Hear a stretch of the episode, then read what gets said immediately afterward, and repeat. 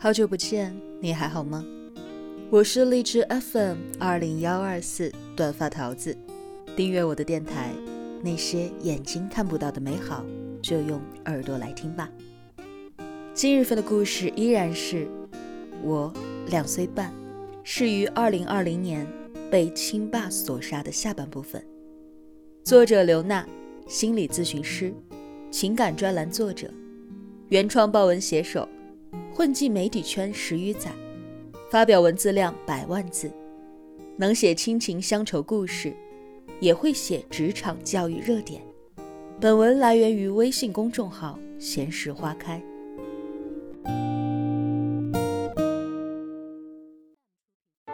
或许因为年龄小，记忆储存的有限，我自动清除了三岁之前在河南老家的记忆。唯记住来到芜湖之后，那港口繁忙的美好时光。我牵着我爸的手，去扯山公园爬高上低，用镜湖岸边的垂柳做笛子；去厅堂公园看惟妙惟肖的壁画，学着画中的人扮鬼脸；到西山去捡奇形怪状的石头，装满满的一口袋。玩累了，我就趴在我爸后背上睡一觉，一睁眼已经到了家门口。奶奶早就熬好了甜丝丝的藕稀饭，坐在门口等我们回来。更多的时候是我放学回来，坐在院子里写作业，妈妈和奶奶生着炉子在厨房做饭，汽笛声从远处传来，爸爸扛了一天的货回来。总给我带一笼港口那家的小笼包。我狼吞虎咽的吃完之后，用油腻腻的小手，在作业本上印出明亮亮的小手印。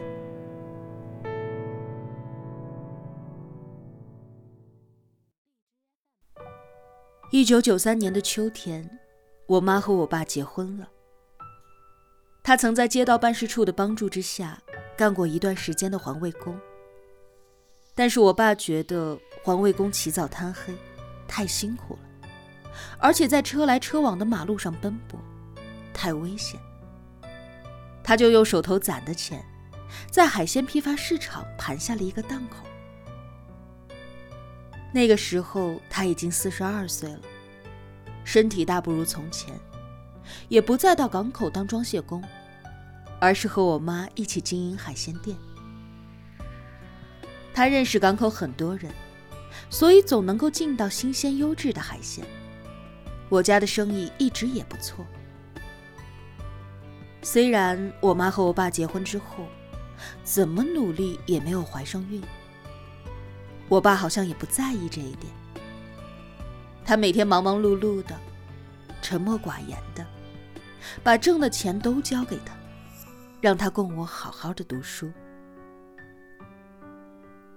在前半生当中，从未被爱过的我妈，因为一个残疾男人的善待，被宠成了每天都合不拢嘴的小媳妇儿。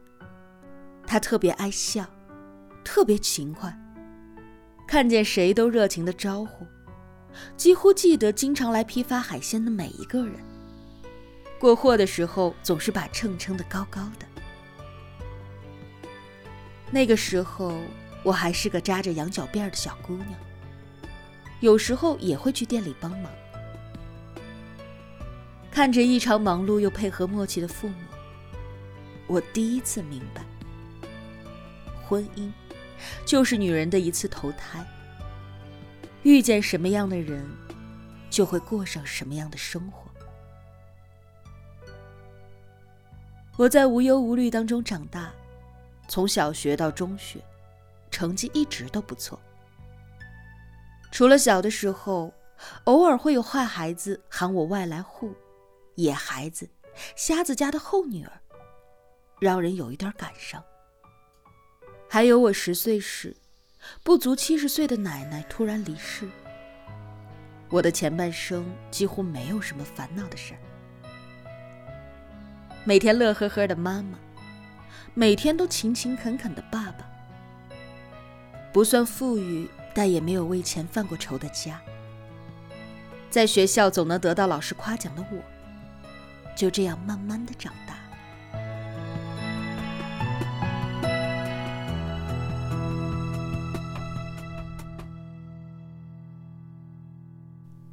高考时，我以全校第十二名的成绩考到了上海读书。我爸和我妈别提多高兴了。那个时候，他们都已经快六十岁，头发开始花白，身体不再硬朗。尤其是我爸，因为壮年时吃过太多的苦，步入老年之后，身体开始出现了各种的疼痛。即便如此。他们俩还是守着海鲜店，给我挣学费，直到我读完研究生。我研究生毕业到央企上班，和同样来自安徽的师兄结婚。他从美国留学回来，入职魔都的一家高科技公司。他见过世面，却从不傲慢。他其貌不扬，但内心纯良。他爱我，就像我爱他。二零一七年，我也当了妈妈，是个儿子。就在这时，在海鲜店忙了二十多年的我妈，开始出现失语、失忆、行动迟缓等症状，后被确诊为阿尔茨海默症，病情迅猛的让人始料不及。为此，我爸关掉了海鲜批发市场的门店，陪在我妈的身边。只是，我妈越来越迷糊，差不多已经不记得他是谁，只记得来芜湖之前，在河南老家那些不堪回首的疼痛岁月。我带着孩子回老家小住，我妈就絮絮叨叨的和我说。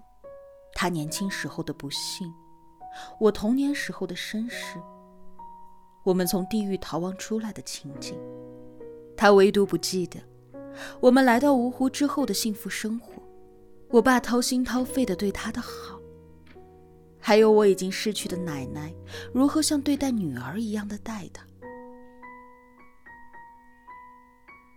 我妈怎么就不记得你了呢？我不满的对我爸说。你这么爱他，他却只记得那些糟糕的往事。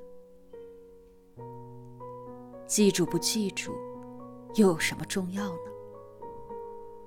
我七十多岁的父亲，一边帮我妈擦掉唇角的口水，一边平和地说：“那些不好的记忆呀，他一直藏着、躲着，不敢说。糊涂了才敢说出来。让他说吧。”说完了，说不定就清醒过来了。爸，你后悔吗？为了我们娘俩，这些年你吃了这么多的苦。我问我爸，我感谢呢。我爸握了握脾气古怪、眼神茫然的我妈的手。要不是你和你妈，我哪来一个完整的家呀？我双眼一热，再也忍不住，眼泪簌簌而下，唯有搂了搂怀里的儿子。那个不满一岁的小人儿咧开小嘴，对着我爸一个劲儿的笑。然后，他好像明白了大人之间的那一刻的感情一样，撒娇的伸出胖乎乎的小手，要外公抱抱。我爸抱起孩子，一遍一遍的给我妈介绍：豆豆。豆豆，这是外孙，外孙。我妈茫然的重复着：“豆豆，豆豆是谁呀？是我生的孩子吗？”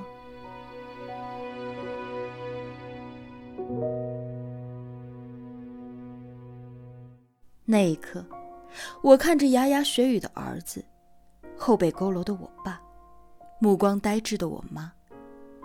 远处的港口、轮船和高楼，忍不住去想：如果两岁半那年，我的生父把我扔向沙发时，我妈没有扑上去接住我；如果那次事件发生之后，我生性怯弱的妈妈没有连夜抱着我坐上火车，逃到安徽。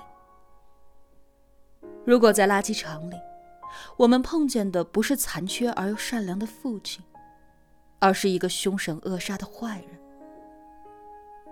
如果我爸和我妈结婚之后，过得依然不幸福，我在他们的争吵当中，陷入自卑和惊恐的恶循环，成绩一塌糊涂。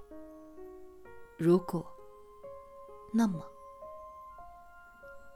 那么今天，我就不会有这样自信的面孔，这样感恩的心境，这样幸福的家庭，和这样可爱的孩子。我可能。就会像这几天令全网心疼的陕西宝鸡那个被亲生父亲摔死的两岁男童那样，夭折于二零二零年的八月十九日，再也无法醒来。感谢我的母亲，感谢她半生怯弱胆小，最终用性命保护我童年的周全。感谢我的养父。感谢他一生卑微残缺，最终给了我一个幸福的家庭。感谢我的奶奶，感谢她因懂得孤儿寡母的难，最终收留了我们孤儿寡母。感谢上苍，感谢他虽然无法让我选择父母，但最终让陪我长大的父母皆为良人。感谢自己。幼年时险些丧命，但在善良的庇护里，一直努力，一直成长，最终活成了渴望的模样。我不知道，在这世上，还有多少孩子，曾在少年时，像我，像陕西宝鸡那个已逝的幼童那样，身不由己，命如草芥。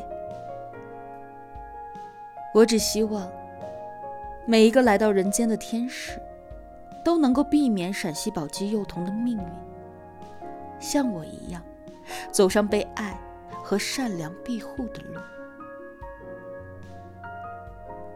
我们谁都无法选择亲生父母，我们谁都需要爱的守护。我们谁都不知道哪一些小事情，是左右我们命运的大事件。我们都希望在小事情上得到好运和良善，迎来命运的最后反转。不是每个父母都合格，但愿每个孩子都好运。